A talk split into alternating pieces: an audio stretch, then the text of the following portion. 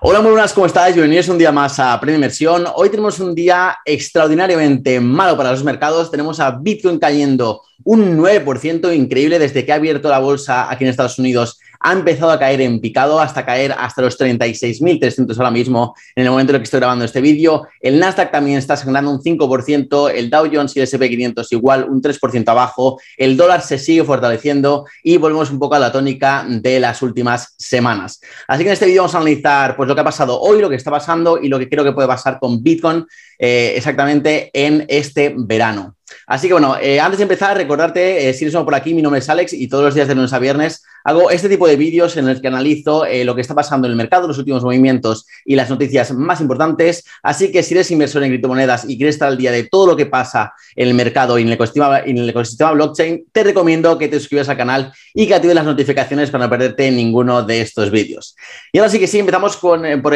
el análisis diario de hoy y bueno, empezamos por Market Cap viendo un poquito la sangría que hay hoy en el mercado. Vemos que el Global Crypto Market Cap ha bajado de 1.7 otra vez, estamos en 1.67, una caída del 7.5%, increíble. Bueno, la verdad es que ver un día así tampoco es tan sorprendente, ya que he, vivido bastantes eh, días así en el mercado cripto, pero bueno, la verdad es que eh, pues nunca, nunca hace mucha gracia, la verdad, en un día así ver tu portafolio caer, caer tanto. Pero bueno, tenemos a Bitcoin en 36.300, una caída del 8%, bueno, casi incluso el 9%, Ethereum también un 7%, BNB 7%, lo mismo prácticamente que Ripple, Solana, eh, Terra, Cardano y casi todas las altcoins que como vemos aquí, pues están oscilando entre una caída entre el 6 algunas y el 12, 13% incluso las que más. Así bueno, día rojo para el mercado, está todo cayendo y todo es pánico ahora mismo. Eh, de momento no se está reflejando en el, índice medio codicia, básicamente porque se actualiza en tres horas y esto ha sido eh, pues justo cuando ha abierto el mercado aquí en americano, que fue hace, eh, lo voy a mirar exactamente ahora, hace nueve horas. Así que bueno, todavía no se ha actualizado. Supongo que mañana volveremos a estar en medio extremo y una puntuación bastante, bastante baja por debajo de 20, ya que hemos roto el soporte de los, 37.000, que era el que de momento, eh, al que de momento nos estamos agarrando. Así que no, vamos a ver lo que ha pasado exactamente en el gráfico. Y bueno, eh, después del rebote que habíamos comentado ayer, tras el doble suelo, la decisión de la Fed, eh, pues llegamos a este nivel de los 40.000 en el que no habíamos superado en el gráfico diario la, media móvil exponencial de, 21 días, que es muy importante para Bitcoin. Entonces, bueno, ya dijimos que íbamos a consolidar probablemente ahí y vamos a buscar una continuación al alza, pero en lugar de eso, hoy justo a las 9 y media de la mañana, lo podéis ver aquí,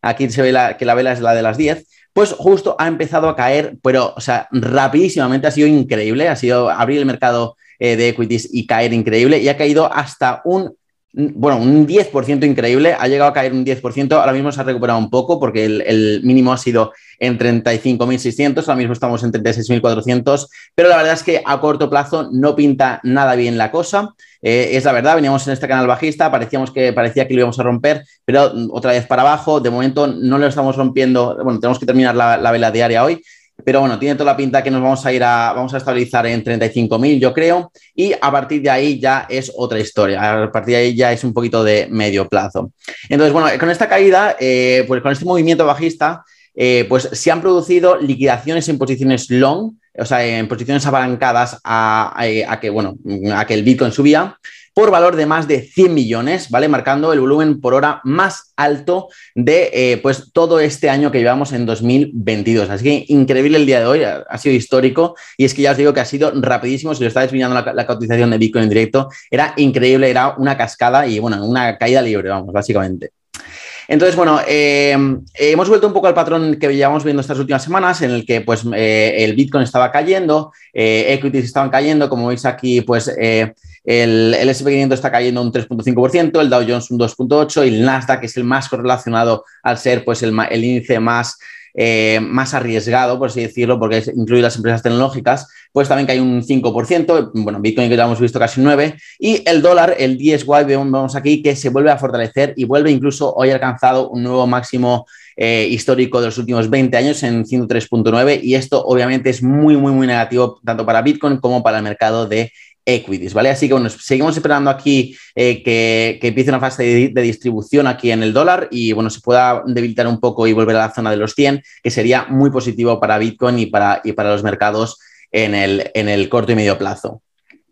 Eh, entonces, bueno, yéndonos ya a la gráfica de Bitcoin, aún así, a pesar de que en el corto plazo creo que sí que podemos caer a esta zona de los 35.000 y testear aquí la parte baja del canal eh, a largo plazo, que no hay que olvidarse que está aquí todavía y está válido, eh, pues me parece que, que podemos ver, acorde a pues, los análisis que hemos hecho aquí en el canal, de tanto fundamental, que bueno, están todos los fundamentales de Bitcoin están mejor que nunca, las métricas en chain están muy, pero que muy bien y todo hace indicar que estamos al final del, del bear market en el que llevamos desde noviembre, pues yo, yo me animo a pensar que en un escenario así para los próximos meses, en el que podríamos pues, tener un movimiento alcista hasta los eh, hasta los 50 y pico mil, eh, luego una bajada hasta los 45 mil para apoyarnos y luego ir a buscar pues, la parte alta del canal, que sería pues, buscar máximos históricos. Entonces, esto puede, puede sonar un poquito a disparate, ahora mismo que estamos en 35, pero es que aquí es donde se empiezan los, los, bull markets, así es cuando empiezan los bull runs en, en, el mercado de criptomonedas y ya nos ha pasado bastantes veces. Eh, ahora vamos a hacer una comparación aquí con lo que pasó aquí, porque de hecho es que, bueno, vamos a verla ya. Y es que, bueno, eh, me recuerda muchísimo esta fase en la que estamos entrando, ahora, bueno, en la que llevamos unos meses, a la que vivimos el año pasado entre, entre mayo y julio, que, bueno, fue una, fueron un par de meses en el que hicimos un patrón de acumulación Wyckoff, que ya lo hemos comentado alguna vez en el canal, y me parece que se está repitiendo aquí claramente. Vemos aquí, pues, dos subida, bajada, subida, bajada. Eh, aquí como ha pasado aquí en, en, Bitcoin ahora, luego una subida incluso más fuerte aquí eh, a mediados de junio, como lo hemos visto aquí a finales de marzo, luego otra vez otra caída, eh, otra caída aquí lo hemos visto a mediados de abril y aquí, bueno, ha estabilizado un poco y luego se fue aquí abajo a los, a los 30.000, que fue cuando tocamos los 30.000 y ya empezamos este real alcista que prácticamente desde este día hasta que alcanzamos máximos, que estamos aquí, pues eh, tardaron, pues, mm, o sea, fue una subida del 133%, lo cual es una auténtica locura y fue en 56 días. Así que estamos preparados porque esto puede pasar en Bitcoin en cualquier momento, esto cambia así, rapidísimo, y hay que estar preparados y no dejarse eh, llevar por las emociones. Entonces yo creo que puede, puede, pasar algo así, podemos venir a tocar aquí abajo los 35.000, no creo que llegue a 34.000 y luego ya ir a, a, buscar a salir al alza, pero ya os digo que, bueno, esto ya, la, la historia no dice lo que va a pasar en el futuro, pero ya os digo que en Bitcoin se suele repetir mucho estas cosas. Y bueno, también quería comentar que a veces el mercado pues se vuelve bastante aburrido, es un poco frustrante, da un poco de pereza porque siempre está bajando, cuando piensas que empieza a recuperar otra vez baja y baja más fuerte. Pero bueno, esto, es, esto eh, forma parte del mercado forma parte de una fase lateral, ¿vale? Pero estas fases de acumulación que acabamos de ver y que digo que, que ya os digo que me recuerda mucho la fase de acumulación del año pasado de mayo, pues son eh, totalmente, totalmente necesarias, son imprescindibles para que luego vengan los bull runs, que luego vengan estos rallies alcistas que nos hacen pues multiplicar nuestro dinero a veces por 10, incluso por 100 en algunas altcoins. Y ya os digo que mucha, mucha paciencia y control sobre todo de las emociones. Las grandes inversiones, las que de verdad nos dan mucho dinero en este mercado, se hacen en situaciones de miedo como esta, en momentos de pánico como esta, eh, y no cuando todo el mundo está bullish y todo el mundo está interesado en las criptomonedas. No, no, ahí no, ahí no es cuando se hace dinero. Ahí es cuando se venden las criptomonedas y se toman los beneficios de las inversiones que has hecho en estos momentos, ahora, ¿vale? Ya que, bueno, la explicación de esto básicamente es que el pánico eh, hace vender a muchos inversores ¿vale? Pero al mismo tiempo está también permitiendo que muchos otros inversores compren grandes proyectos a precios mucho más bajos eh, de, los que deberían tener, ¿vale? Entonces, yo aquí te recomiendo aprovechar. Esto no significa que el Bitcoin vaya a rebotar en 36.000 ahora mismo y se vaya a ir para arriba. No, puede pasar perfectamente, que se vaya para abajo a los 30.000 y luego salgamos al alza, pero ya os digo que si llegamos unos meses a, a 50.000, 60.000, te va a dar igual si has comprado en 35, en 33 o en 30 mil dólares. Así que lo importante es tener una estrategia clara y no dejarse llevar eh, por las emociones del, del momento. Y bueno, ya dejando a un lado lo de Bitcoin, vamos a comentar un, rápidamente las noticias de hoy. La primera es que hemos conocido las 18 empresas que han invertido con Elon Musk en la adquisición de Twitter y entre ellas eh, podemos destacar algunas eh, pues conocidas relacionadas un poco con el mundo cripto, como Binance, como Fidelity Research y Sequoia Capital, que es un, VC de criptomonedas. Así que bueno, aquí podéis ver en esta foto lo que han puesto cada una. Eh, Binance ha puesto 500 millones de, dólares. Bueno, la que más, puesto, la que más ha puesto así, aquí ha sido Lawrence Ellison Trust, que ha puesto eh, un billón, pero bueno, todo lo demás eh, pues lo han puesto aquí eh, poco a poco, o sea, un poco cada una de, estas empresas y el resto lo ha puesto Elon Musk. Luego tenemos a la Fundación Luna, que ha vuelto a comprar 37.863 bitcoins. Esto sí que es una notición. Y bueno, esto significa que han invertido unos 1.5 billones de dólares. Esto es, una locura. Y ya se posiciona entre las 10 mayores holders de bitcoin con 80.394 bitcoins, ¿vale? Como si fuera poco. Y bueno, esto me ha hecho acordar un montón hoy encima del año pasado, sobre febrero, que es cuando Tesla anunció que había invertido 1.5 billones en Bitcoin y además lo iba a aceptar como método de pago para sus coches. Y me acuerdo que eso supuso pues eh, todo el bull run, todos los primeros máximos históricos de 60.000 de Bitcoin, eh, todo super bullish, todo el sentimiento fue increíble, euforia por todos lados. Y esta vez, en lugar de, que haya pasado así, pues eh, directamente ha pasado completamente desapercibido, nadie, nadie se ha puesto a dar saltos de alegría por esto y para que veáis un poco cómo va cambiando la, narrativa del mercado, cómo va evolucionando, cómo, cómo, va madurando poco a poco y es que ya estas noticias de que una empresa invierte 1.5 billones ya no levanta el mercado y eso quiere decir que estamos mucho más avanzados en el, en el ciclo.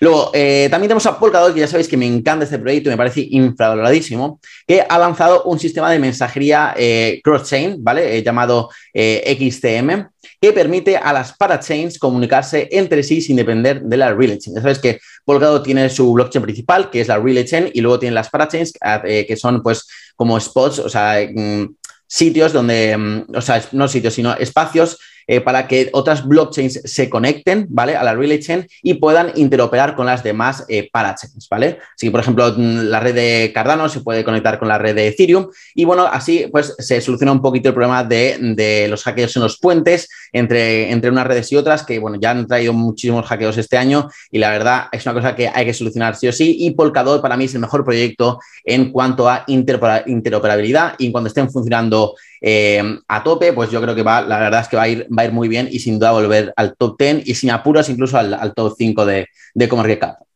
Y ya la última noticia es que Gucci ha anunciado que va a empezar a aceptar pagos en criptomonedas a finales de, este mes en algunas de sus tiendas de Estados Unidos y también eh, quiere acabar haciéndolo en todas ellas a finales de este año. Y va, va a aceptar en concreto 12 criptomonedas entre las cuales está pues, Bitcoin, Ethereum, Bitcoin Cash, Litecoin, Shiba, Dogecoin eh, y bueno, algunas, algunas cuantas stablecoins también. Así que muy buen movimiento, este me parece súper inteligente y más cuando ahora hay muchísimos jóvenes que están, tienen muchísimo dinero en criptomonedas y directamente para ellos es mucho más fácil comprar eh, pues lo que quieran, algún, algún capricho que se pueda dar en Gucci eh, con criptomonedas, mucho antes que tener que sacar el dinero de tu portafolio, pasar la vaina, al banco y no sé qué, al final es un, es un follón y, yo creo que esto es, es, algo que va a ir cada vez a más y muchísimas marcas, sobre todo de lujo, van a empezar a aceptar criptomonedas como método de pago. Así que nada, esto ha sido todo por, hoy. Espero que te haya gustado este vídeo. Si ha sido así, dale like y suscríbete al canal si no estás. Y nada, como siempre, muchísimas gracias por estar ahí. Nos vemos mañana en el siguiente vídeo y os mando un saludo para todos.